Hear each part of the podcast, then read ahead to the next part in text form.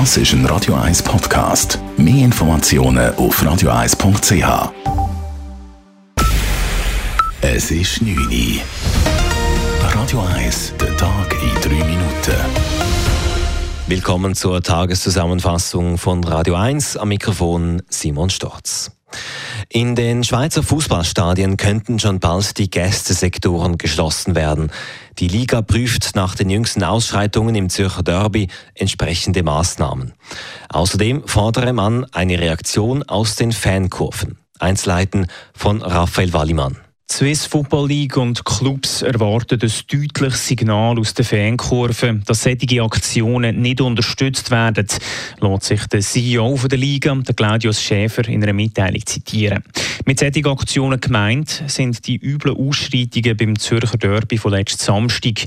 Allem die FCZ-Anhänger haben das Büro in die Kurve der GC-Fans gerührt. Verletzt wurde ist wie durch ein Wunder niemand. Das hat die Liga zu einer Reaktion gezwungen, heisst in der Mitteilung weiter.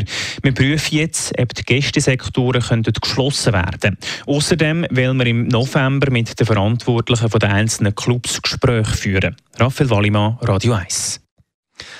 Angestellte von Bund und Kanton, Expertinnen aus der Informatik- und Telekombranche sowie Consulting-Vertreter dürfen sich nächstes Jahr auf den stärksten Lohnanstieg freuen. Laut einer Befragung der UBS planen Unternehmen in diesen Branchen eine Lohnerhöhung für die Belegschaft von rund einem Prozent. Im schweizweiten Schnitt gibt es nächstes Jahr 0,8 Prozent mehr Lohn. Keine Lohnerhöhung erwarten dürfen hingegen Angestellte in der Logistik, dem Autogewerbe sowie den Bereichen Tourismus, Kultur, Sport und Bildung.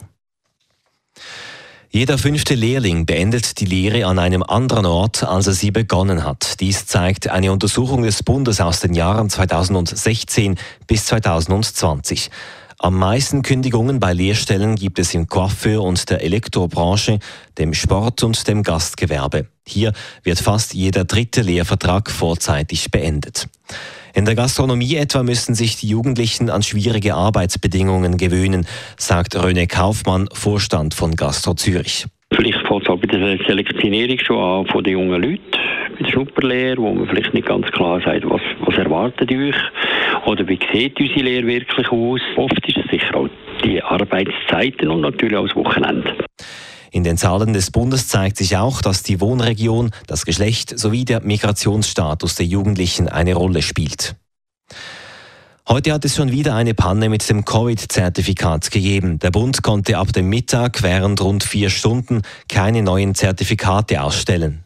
Wie das Bundesamt für Informatik mitteilte, war die Prüfung von Zertifikaten nicht betroffen. Der Bund gab keine genaueren Informationen zur Ursache des Problems bekannt. Es ist dies nach einem Problem am Montag und einem größeren Ausfall vor rund zwei Wochen die dritte Panne mit dem Covid-Zertifikat in diesem Monat. Radio 1 Wetter.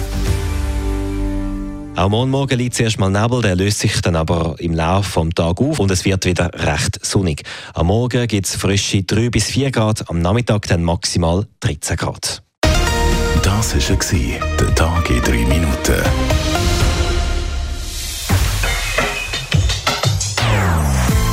Non-Stop Music auf Radio 1. Die besten Songs von allen Zeiten. Non-Stop.